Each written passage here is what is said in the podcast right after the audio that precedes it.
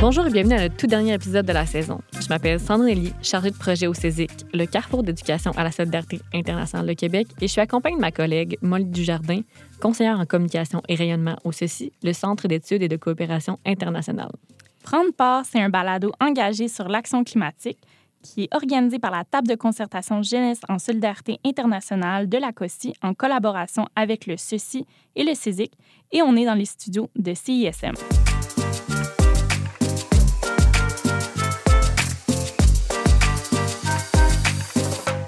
Dans cet épisode, on reçoit Albert Lalonde. Albert, tu as été co-porte-parole du collectif pour le futur Montréal derrière les grèves pour le climat dans les écoles secondaires en 2019.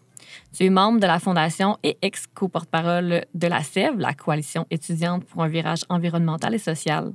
Tu as participé aux côtés de 14 autres jeunes à l'action juridique contre le gouvernement canadien euh, pour la responsabilité dans la crise climatique. Tu travailles actuellement en tant que chargé de projet pour le laboratoire Conscience climatique de la Fondation David Suzuki afin de décloisonner le dialogue social sur les enjeux socio-environnementaux, notamment en mobilisant les arts. Pendant tes temps libres, justement, tu aimes faire des boucles d'oreilles. Albert, merci d'être là. Salut, merci de m'inviter. Alors, ben, on va commencer par euh, le commencement. Comment as-tu commencé à t'investir dans les mouvements sociaux? Euh, je sais jamais par où commencer cette question, mais pour moi, ça a toujours été quelque chose d'un peu instinctif. Euh, J'étais dans une école alternative euh, au primaire, dans un milieu vraiment granuleux où ben, n'importe quelle idée, c'était vraiment quelque chose de, de valorisé et d'accueilli, de la mettre en place dans l'optique où ça améliorait euh, la qualité de vie, dans l'optique où ça contribuait au milieu. Euh, donc, c'est un peu comme ça que, j'ai commencé à m'impliquer comme très jeune. Puis ensuite, ben, je me suis impliqué dans des instances de partis politiques au début de mon adolescence, quand j'avais 13-14 ans. il y avait aussi beaucoup la lutte contre l'austérité dans les écoles secondaires publiques qui était, qui était vraiment vive en 2014-2015. Donc, c'est comme mes premières organisations de manif et tout.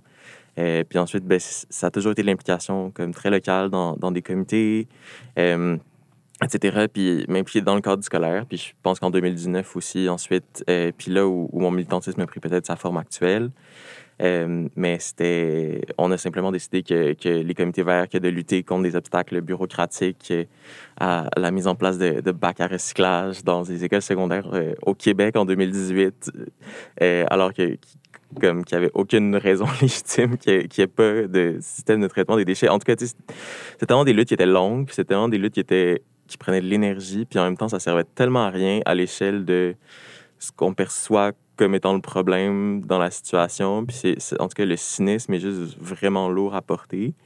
Euh, fait qu'à partir de ce moment-là, je pense que c'était, justement dans, le, dans la, toute la mouvance des Fridays for Future. Euh, c'était juste de décider de, d'arrêter de, travailler avec ce cadre-là, puis dans le fond, de dire, euh, ben, ce système-là fonctionne pas, est complètement brisé, donc euh, on va, dire, on était, à l'époque, c'est ça, on était soumis, soumis à comme plein de niveaux d'autorité, mais on était juste comme, ben, j'ai juste le mot le fuck it, mais on, on va juste euh, annuler, faire des grèves, euh, bloquer notre école, puis on, on faisait juste, on bloquait les portes de l'école avec nos, avec nos corps, puis il y avait quelque chose de, ou, ou un rapport à, à l'interdit, puis évidemment, c'était un processus démocratique collectif, on l'avait voté en Assemblée générale, comme ça se fait pour les cégeps et les universités. Mm-hmm. Mais à l'époque, dans, dans, notre vie, en tout cas, puis pour moi, c'est vraiment le, peut-être le, le fondement de mon activisme, puis la fondation de comme, mon approche au, au changement social, c'est de on, on, on, faisait des choses qu'on croyait pas qui étaient possibles deux semaines auparavant. Puis c'est de créer des espaces, de juste se réunir ensemble, puis de réaliser que la force du nombre, mais ça nous donne un pouvoir d'autodétermination politique, même si nous-mêmes, on savait pas qu'on avait des droits politiques. On s'est juste réunis, puis on les a affirmés parce qu'on a réalisé que ça devenait possible, parce qu'on était ensemble. Donc, euh, ouais, voilà. Mais justement, sur le changement social, comment, en tant que jeune, tu penses qu'il est possible de, de créer ce, ce changement social-là?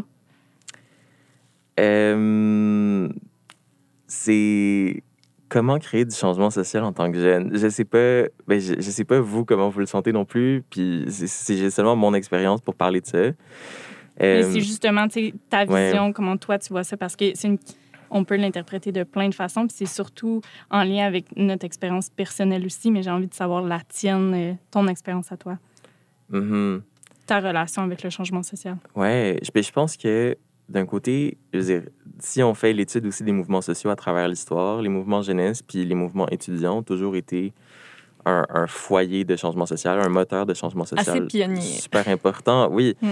Puis je pense que, mais, mais concrètement, il y, a différentes façons de, de l'aborder. D'un côté, il y a, y a je veux dire, je pense qu'il y a un élément où on a simplement accepté dans notre société que l'âge était un motif valide pour, valable pour discréditer euh, l'opinion d'un individu.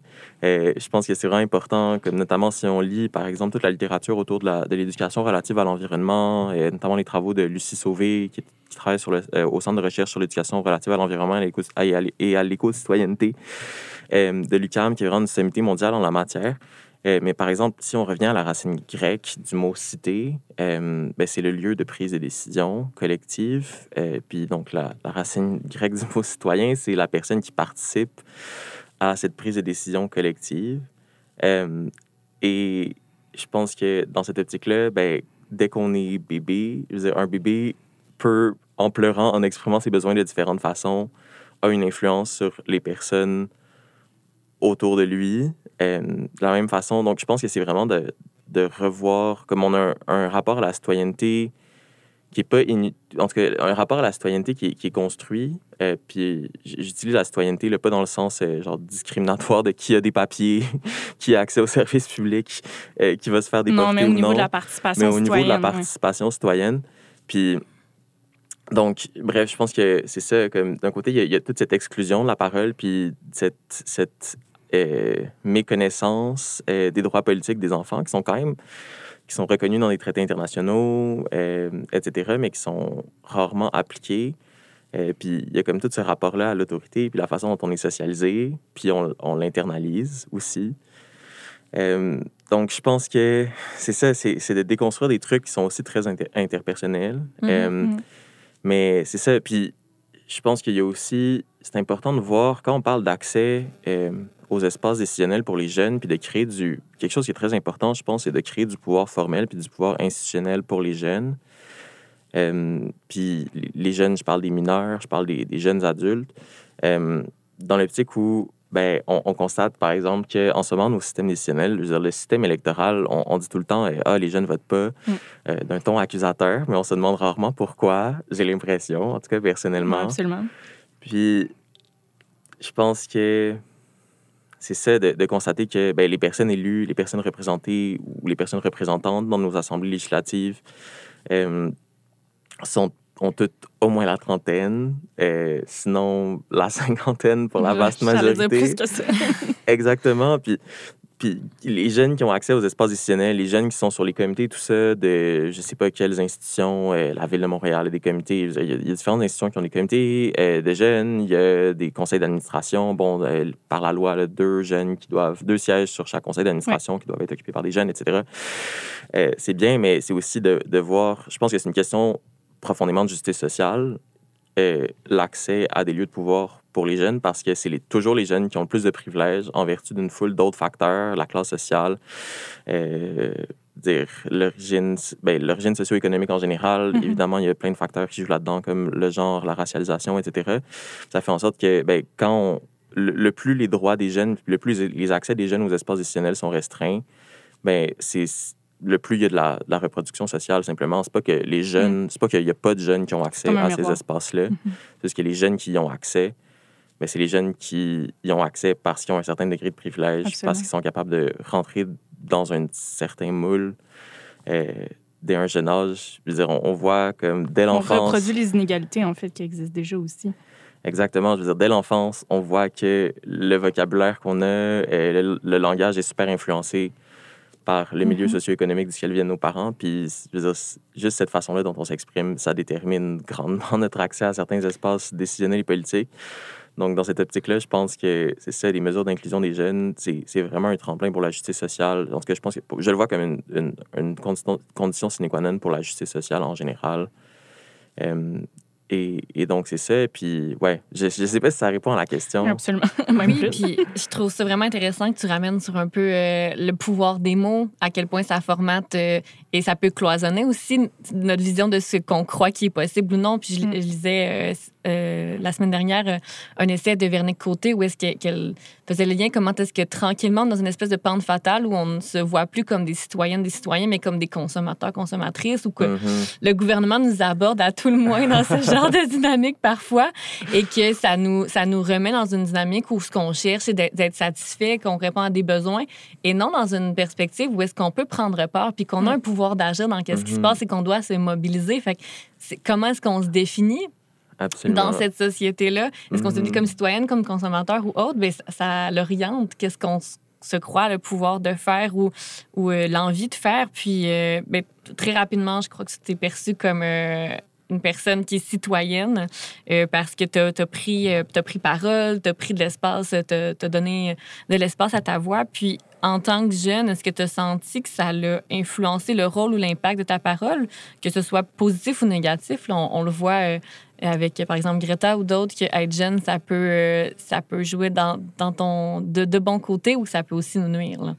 Mhm. Euh, ben, je pense que en 2019, il y avait cet aspect-là où euh, on avait une très grande euh, légitimité morale, on avait une sorte d'autorité morale qui était vraiment euh, importante. Puis, par exemple, moi, j'étais au secondaire à cette époque.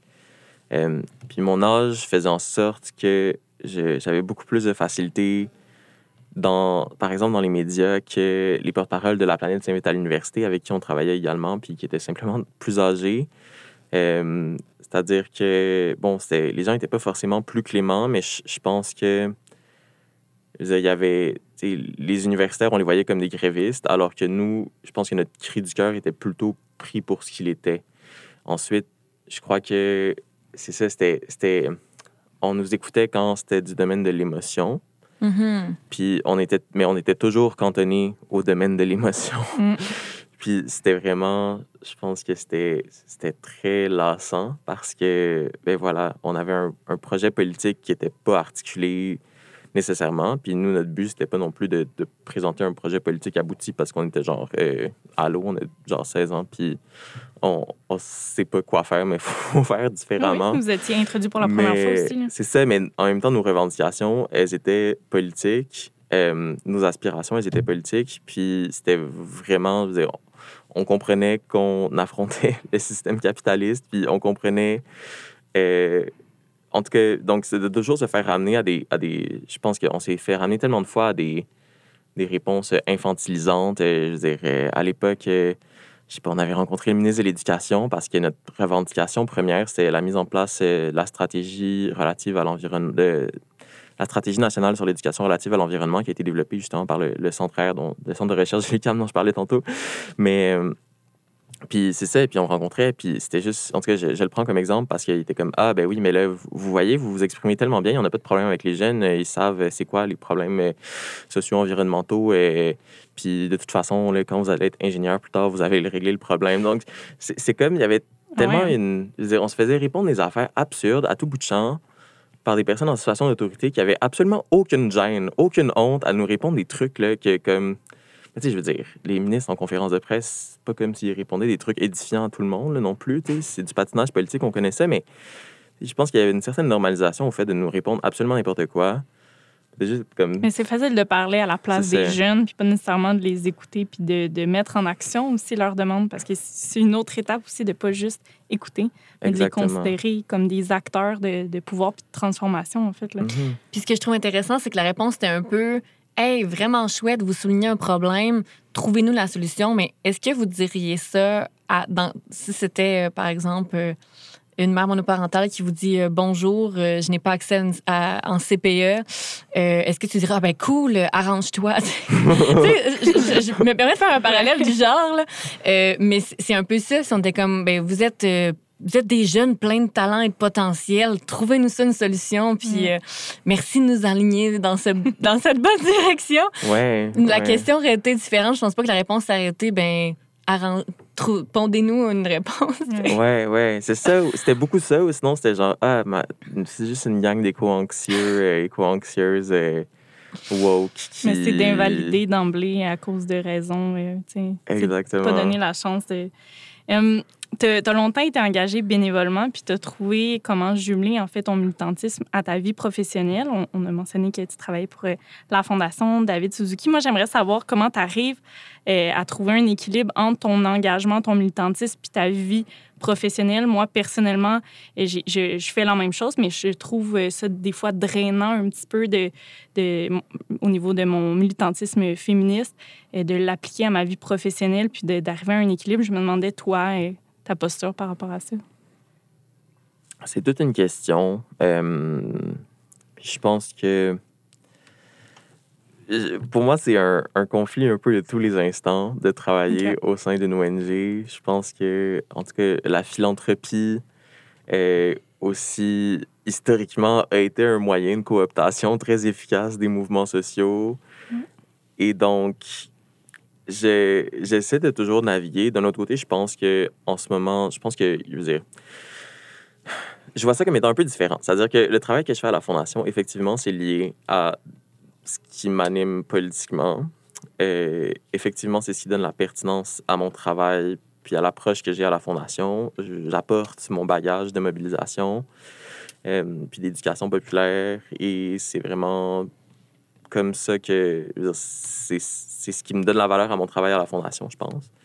Euh, c'est aussi mes liens avec les différents groupes militants sur le terrain qui donnent la valeur à mon travail à la Fondation. Euh, et, et au sein de la Fondation, la raison pour laquelle je me sens à l'aise aussi, c'est parce que je sens que j'ai une capacité d'influencer les choses à l'interne, puis que mon mandat, ça- ce qui fait partie de mon mandat notamment, euh, puis depuis, depuis, dans les dernières années, ça, ça a varié, mais c'est beaucoup de justement voir comment les ONG peuvent... C'est quoi le rôle des ONG dans les mouvements sociaux finalement? Puis vraiment dans une optique de, construction de pouvoir. Euh, pour moi, c'est vraiment la, la grille d'analyse qu'il faut adopter. C'est en ce moment qui a le pouvoir, qui est-ce qui refuse de façon tout à fait proactive euh, de mettre en place les changements qui sont nécessaires à notre survie collective, puis en particulier aux, aux besoins euh, primaires les plus urgents des communautés les plus affectées par les changements climatiques.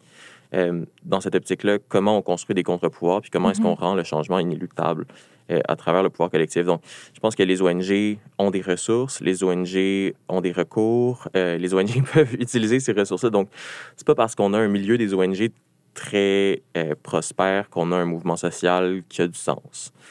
Euh, je pense qu'on peut avoir des ONG sans mouvement social, puis on peut avoir un mouvement social sans ONG. Mais je pense qu'il y a aussi moyen que tout ça, c'est en tout cas moi, ce à quoi j'aspire, c'est de voir à ce que tout ça se renforce, c'est-à-dire que je pense qu'il y a les ONG avec les ressources qu'elles ont, puis elles ont aussi une stabilité, les mouvements sociaux, particulièrement le mouvement étudiant, il y a un roulement hallucinant. Euh, les ressources, bon, les associations étudiantes ont des ressources, mais c'est beaucoup plus diffus. Elles sont dédiées à comme mille autres enjeux qui sont pas la justice climatique. Je veux dire, la condition étudiante est un est une question importante, puis c'est la priorité des Mhm. associations étudiantes pour euh, des raisons qui sont... je pense que ça devrait continuer à être la priorité des associations mais bref. Donc, je pense que les, les, les ONG ont, ont, ont accès aux médias, donc peuvent, je veux dire, en ce moment, la Fondation, par exemple, travaille sur euh, la justice environnementale au Québec. Euh, donc, je pense que ça, c'est du travail important qui peut être fait avec ces ressources-là. Puis quand je parle de ressources, je dis au sens large, pas juste des ressources financières, parce que, bon, les ONG ont de l'argent, certaines. Euh, en même temps, c'est vraiment minime par rapport à l'argent que les grandes multinationales ont et investissent euh, en lobbying, etc. Euh, mais bref, donc, je pense que c'est ça. C'est comment... En tout cas, je pense qu'il y a un rôle à jouer, puis un rôle à, à comprendre, puis à assumer, puis qui, qui est bizarrement pas instinctif dans le milieu philanthropique ou dans le milieu des ONG ou par exemple, en tout cas, c'est à chaque fois qu'on organise une manif, c'est tellement de travail de juste réunir les différents éléments matériels dont on a besoin, avoir un système de son, avoir des mégaphones, avoir des vestes fluorescentes. Euh, par exemple, là, la Sève, on est un groupe établi depuis plusieurs années, puis on s'est procuré ça parce qu'on a fait nos propres démarches. Euh, mais je veux dire, il y a tellement de fois où je fais juste comme aider du monde à trouver des éléments qui devraient juste être accessibles. Puis, comment ça se fait que dans les 20 dernières années, il n'y a personne dans les multiples ONG environnementales ou qui travaillent sur une foule d'autres sujets dans la grande région de bon, Jojage, Montréal, qui a pensé à faire un, un, une bibliothèque, Mhm. entre guillemets, on pouvait ouais. emprunter Une du matériel trousse, ouais, militant ouais. pour faire en sorte que ça prenne pas comme plein d'heures de plein de monde de juste trouver des maudits mégaphones. fait je, je pense que c'est ça. Il y a comme des aberrations de comme pourquoi est-ce que ces trucs-là se sont pas passés avant? En même temps, il y a une réceptivité aussi. Euh, moi, je je suis arrivé avec beaucoup de cynisme dans les ONG aussi parce que le mouvement, je pense que le mouvement qu'on avait euh, de jeunes, c'est justement beaucoup fait récupérer. C'est-à-dire que quand c'est des groupes qui font le travail, qui, c'est des groupes étudiants chaotiques, qui blabla, qui n'ont pas forcément le savoir-faire. Euh, puis, en tout cas, les journalistes aiment ça quand c'est bien structuré, quand ils parlent à quelqu'un qui, tu sais, elle a un cette personne-là a un nom, un titre, euh, elle peut, euh, mais, mais c'est pas comme ça que ça fonctionne. Les On, mouvements on s'attend des groupes sociaux d'être organisés comme des institutions. ouais. Exactement. Alors que là, c'est ça. Les ONG, ah, c'est, les journalistes aiment ça. C'est des institutions qui ont une structure Mm. stable, qui ont des porte-paroles, qui ont des mandats clairs, euh, etc. Puis, donc, puis, bref, quand, quand, quand c'est, il y a une différence entre les personnes qui font le travail sur le... C'est pas les mêmes groupes qui font le travail sur le terrain versus qui ont accès aux médias pour parler Mhm. d'un certain sujet, puis vers lequel les médias naturellement se tournent pour parler Mhm, d'un ouais. certain sujet. Puis s'il n'y a pas un effort proactif de la part de ces groupes-là pour être comme, hey, faites, genre, écoutez les gens qui sont sur le terrain, écoutez les jeunes qui font le travail. Puis, tu sais, souvent, en 2019, il n'avait souvent pas cet effort-là conscient. Ben, ça fait en sorte que le crédit revient à d'autres ou alors, euh, dire, le nombre de fois où j'ai vu euh, des ONG qui nous avaient aidés comme deux fois, euh, faire des campagnes de financement, genre, Ah, on va appuyer les jeunes, nanana, alors que c'est plus ou moins ça, tu sais, puis on n'a jamais été consulté dans le Mm. fait de, de, de- dans le développement de ces campagnes de financement-là, puis c'est, en tout cas, puis on sentait pas vraiment d'intentionnalité dans le partage des ressources, puis dans le fait qu'on puisse, euh, juste le terme euh, anglais, comme, je pense que c'est c'est vraiment enable one another, parce que Ouais, ouais. Bref, mais puis de l'autre côté, c'est ça. Je pense que les ONG ont, ont besoin des mouvements sociaux parce que sans la force du nombre, euh, ben, on a beau avoir les plus beaux plaidoyers possibles. Si le gouvernement est idéologiquement et dans ses intérêts opposé à ce qu'on propose, ben, c'est sûr que ça ne va pas se réaliser. Donc, euh, la création de rapports de force, elle est nécessaire et donc l'intentionnalité. Je pense qu'il faut avoir de l'intentionnalité dans le fait de le faire, puis ça, ça impose de surmonter toutes sortes d'hésitations, puis de passifs ou de frustrations de, de part et d'autre. Puis, je comprends les frustrations qui peuvent être accumulées. absolument. de tout- puis je veux pas, je veux pas faire la morale à personne de comme ah il faut travailler ensemble, mais je pense quand même que dans une optique de construction de pouvoir, c'est ce qui est optimal. Puis c'est ce sur quoi en tout cas moi j'essaie de tendre. J'ai l'impression que tu es peut-être déjà dans une direction où est-ce que je voulais qu'on aille, mais justement, comment tu vois la relation entre les organisations plus institutionnalisées puis les mouvements de base dans une optique de création de ce rapport de force-là? Ouais, ben c'est une grosse question. Puis je pense qu'il faut commencer par se parler. la pandémie euh, a vraiment fait en sorte que les, différentes communautés sont, super isolées. Puis le, pour moi, je, conçois toujours le, changement social sur une base super interpersonnelle. C'est-à-dire que quand on avait 500 000 personnes dans la rue le 27 septembre 2019, c'est parce qu'on, tu sais, je sais pas, il y avait, je pense, 360 quelques mille étudiants et étudiantes en grève. Mais concrètement, ça, ça s'est fait une conversation de table de cafétéria par, à la fois. Ouais. C'était vraiment comme une conversation vraiment à la fois. Puis c'était des L'influence d'un envers l'autre. C'est ça. Puis, donc, je, je pense que de la même manière, euh, ben, il faut se connaître, il faut se faire confiance. On ne peut pas travailler ensemble. Il faut, faut faire confiance à nos intentions mutuelles aussi. Euh, je pense que parfois, c'est un truc où on reste beaucoup dans la méfiance. euh, bref. Euh, puis en même temps, les ressources sont pas très. Il n'y a pas énormément de ressources de part et d'autre. Donc, je pense qu'il y a comme un esprit aussi. Je pense qu'il faut faire attention dans les mouvements sociaux. On a aussi une espèce de d'esprit. euh, J'ai l'impression que c'est un peu du néolibéralisme internalisé parfois, mais de, un esprit de rareté où on, on, on- Absolument. Eh oui. on- Ouais, on ouais, protège nos ressources comme si c'était des, des œufs Parce en qu'on en a si peu. parce qu'on c'est en que a si peu. dire. Puis c'est d'un côté c'est fondé, d'un autre c'est comme ah mais si on réfléchissait un peu mieux à Mm. la manière dont on les investit, tu sais, comme 20 000 piastres sur le budget de plein de- d'organisations environnementales, c'est vraiment pas grand chose. Puis je veux dire, juste revenir à cette idée de comme acheter une coupe de mégaphones puis les rendre disponibles pour le monde.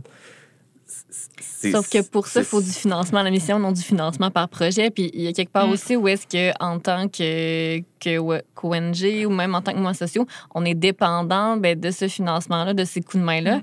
Et les priorités qui sont établies bon, vont beaucoup guider, nous, après ça, notre action en dessous. Fait que c'est c'est délicat à, à jongler là-dedans là, en tant qu'organisme. Puis en temps, c'est- puis je reviens un peu sur le côté plus personnel de la chose, où est-ce que c'est en tant que militante de me sentir limitée dans mon action puis de pas pouvoir tout faire ce que j'aspire à faire dans le cadre de mon organisme, c'est frustrant ou c'est Mais je pense qu'il faut les nommer, ces limites-là. Puis pour moi, c'est la base. Euh, vraiment d'être capable d'avoir cette conversation. De, moi, souvent, je parle avec mes collègues de différentes ONG.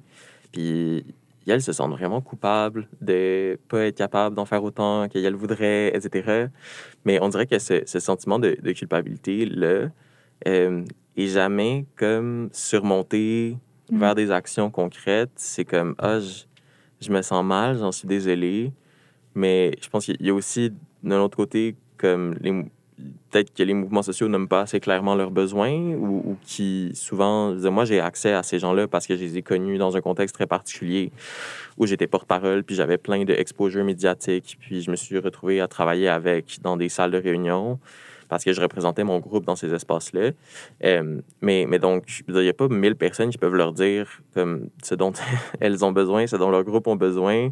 Je pense qu'il y a du travail interne à faire de, de vraiment voir euh, quelles ressources on a, quelles ressources on n'a pas. Euh, mais c'est de vraiment avoir des espaces de... Puis je pense que, je veux dire, globalement, je pense que ce qu'il faut, c'est des, des espaces de stratégie Mm. euh, collective. D'échange. c'est ça, parce que je pense qu'il y a une valeur à la création, à l'élaboration de politiques, à la création de données sur plein d'enjeux qui peuvent ensuite être récupérés. Mais si c'est pas transmis aux gens sur le terrain Mm. d'une manière qu'ils comprennent, euh, ou encore, par exemple, je pense qu'il y, a- il y a vraiment, je vais prendre un exemple, là, il y a vraiment un écart entre ce que euh, les groupes de jeunes revendiquent en termes de cible de réduction des émissions de GES versus ce que les organisations Mm. euh, plus institutionnalisées revendiquent en termes de cible de réduction des émissions de gaz à effet de serre. Puis il y a vraiment un sentiment de trahison qui est répandu dans plusieurs espaces par rapport à ça. Puis c'est comme comment ça est-ce qu'on n'est pas capable d'avoir une conversation fonctionnelle, euh, Mm. puis comment ça est-ce qu'on se sent menacé? Euh, bref, Ouais. je, je, je sais pas si mon propos est clair, mais, mais je pense que c'est comme d'entamer un dialogue, de, de, de créer des espaces, de partager des espaces où on peut avoir ces conversations-là. Absolument. C'est un point de départ. Puis, Puis, on, on le fait un petit peu aujourd'hui aussi. Mine de rien, on représente trois ONG différentes, puis on, on s'allie comme ça. Mais c'est que, c'est que la base, en fait. Il faut continuer, il faut influencer à même notre ONG pour que, avoir un impact concret aussi, parce que l'ONG, l'institution, c'est une chose, puis nous, notre pouvoir euh, d'impact aussi, euh, c'est, c'est une deuxième chose. là. Exact. Puis je dis ça, puis je chiale, puis je veux pas vraiment pas paraître. je, je veux pas avoir l'air de faire preuve d'ingratitude envers comme toutes les personnes qui travaillent dans des structures d'ONG puis qui nous ont vraiment aidés puis qui ont eu un impact décisif depuis le début de notre travail. Euh, mais c'est ça. Mais je pense que d'avoir une, une vision à long terme aussi, puis souvent on se fait aider sur des trucs euh, comme ah, il faut un truc de son à cette, cette manif-là. Mais en tout cas, puis il y a aussi, je veux dire, je pense, toutes sortes de contraintes juridiques. Dire, Au Canada, on a vraiment des contraintes juridiques très, très, très, très fortes Mm. euh, sur le financement des charités. C'est-à-dire que, par exemple, une- une- un, un, un OBNL, une organisation euh, de charité, peut pas euh, financer un projet sans que son logo soit dessus, sans vraiment se l'approprier. Donc, clairement, les groupes veulent pas qu'une organisation s'approprie leur travail. De l'autre côté, ça fait en sorte que ben, elles n'ont pas le droit d'y allouer des Mhm. ressources. C'est comme toutes des lois qui ont été votées dans une, ben, qui ont été adoptées euh, sous, je pense, le gouvernement de Stephen Harper. Dans, euh, donc, je pense que la vision, c'était beaucoup que, euh, en tout cas, certaines charités étaient comme à risque terroriste, puis de Ouais, financer des trucs.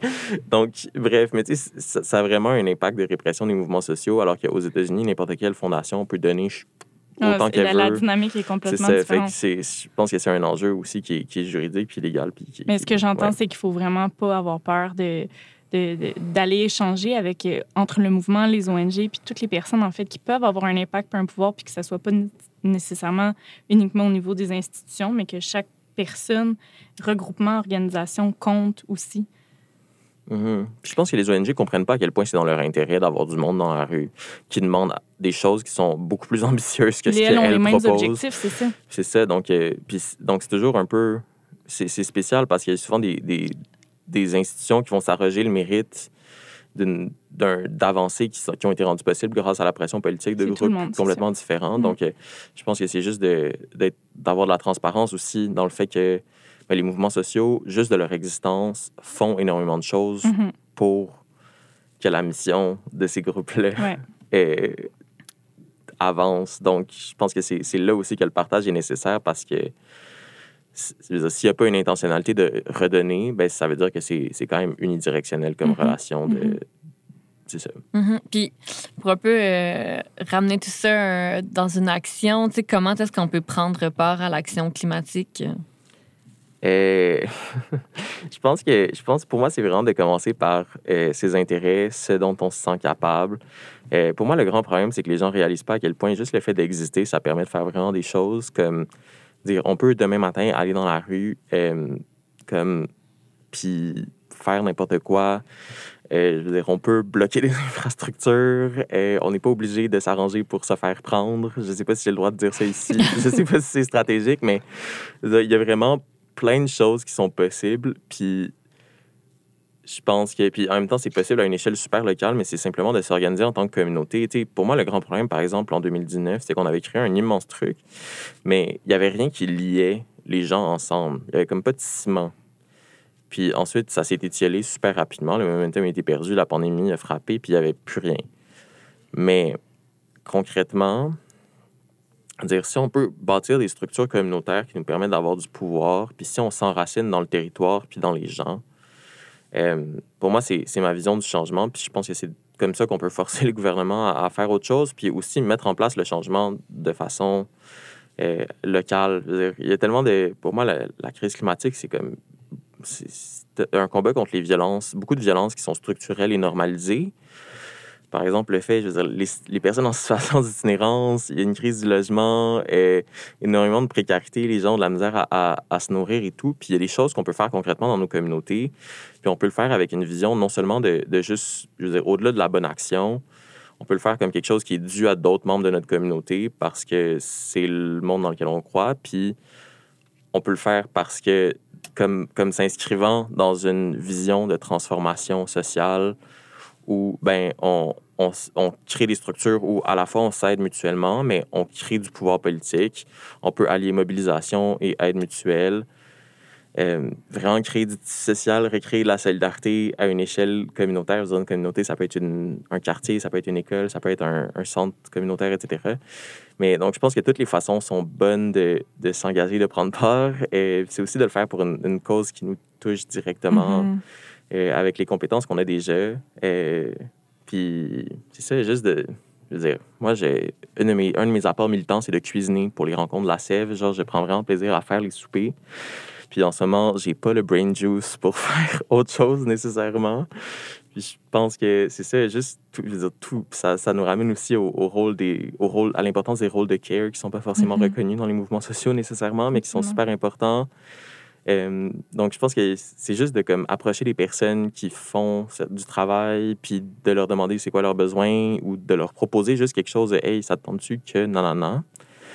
Euh, ou sinon, je pense de, partir, je veux dire, identifier un besoin, euh, puis ensuite établir une. Ça peut être un peu compliqué, puis je pense qu'on. C'est pas un truc qu'on apprend à l'école, mais juste voir comment on peut concrètement changer la situation, puis il y a le passage institutionnel pour le faire il y a la voie de la rue, puis de bloquer des trucs, puis de rendre, en tout cas, forcer un peu ce changement-là. Je pense que les deux peuvent très bien s'allier, puis c'est pas une dichotomie, c'est pas une dualité absolue. C'est important de, en tout cas, d'a- d'avoir cette vision. Et c'est dans cette optique-là. Puis en même temps, c'est aussi une super façon d'apprendre. Je pense que dire, nous, on, on manquait à l'école les vendredis, là, concrètement, quand on était au secondaire, mais juste le fait d'être dans une manifestation, de réaliser, bon, apprendre à manifester, C'est déjà une chose.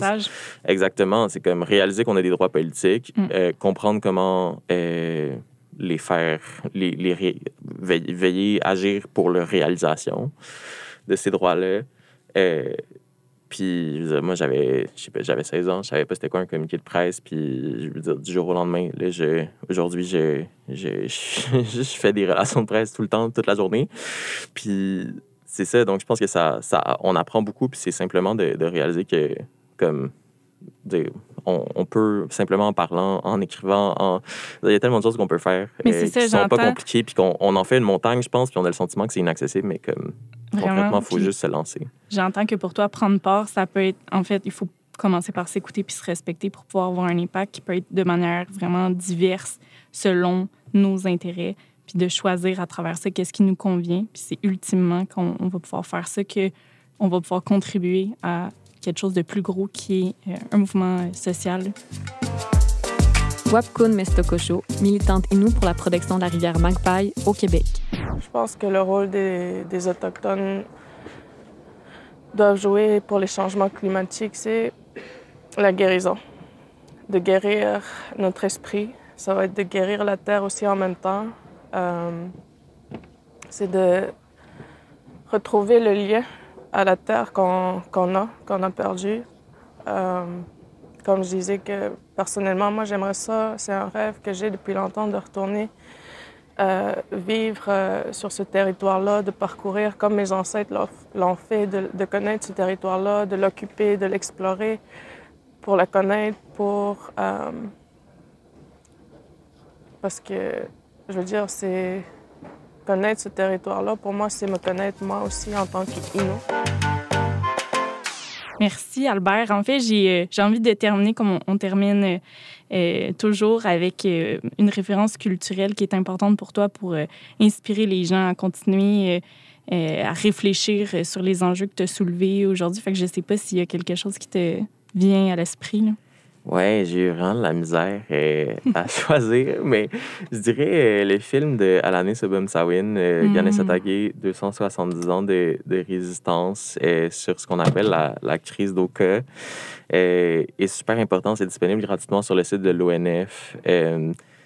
puis je pense que c'est important aussi de se rappeler que, ben, en tout cas, je pense que c'est un rappel saillant, puis vraiment pédagogique aussi, euh, puis concret que ben, si on lutte pour la justice climatique, euh, on est sur des terres volées. Euh, c'est des, l'État québécois, l'État canadien se sont construits grâce au génocide des peuples autochtones qui visait à vider, notamment à vider le territoire pour pouvoir accéder aux ressources.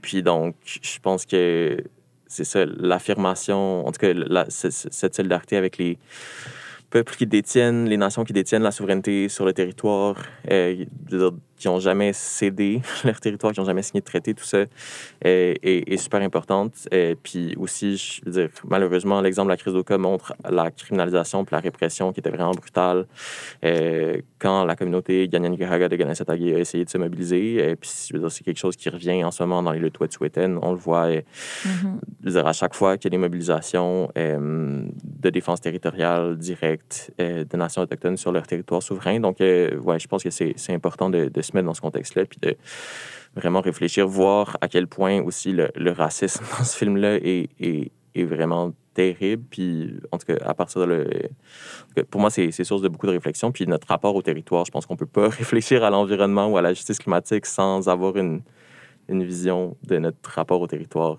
Et, et, je pense que c'est un bon point de départ pour mm. euh, penser à tout mm-hmm. ça. Merci vraiment, Albert, pour ta présence. C'était captivant. Puis euh, je trouve vraiment que cet épisode nous a permis d'approfondir une réflexion en fait sur la place que l'engagement puis le temps peut prendre dans tellement de sphères de nos vies et à différents degrés aussi, de différentes manières. Je réalise aussi que l'autodétermination était très centrale euh, autour de nos échanges. Puis je trouve que c'est important de le voir dans différentes communautés. J'aime beaucoup quand tu parlais de le faire à l'échelle qui nous interpelle, que ce soit notre quartier ou si tu veux aller au niveau politique ou autre. Donc, vraiment, mm-hmm. euh, merci pour cet échange-là qui nous amène, je trouve, beaucoup dans comment est-ce que notre engagement ben, peut aller à différentes ampleurs, à différents mm. degrés. Puis en fait, c'est tout le monde qui peut prendre action par rapport à une action qui le touche au, degré qu'en ce moment il est prêt à offrir. Fait que merci vraiment pour cet échange-là. Merci Albert. Merci beaucoup.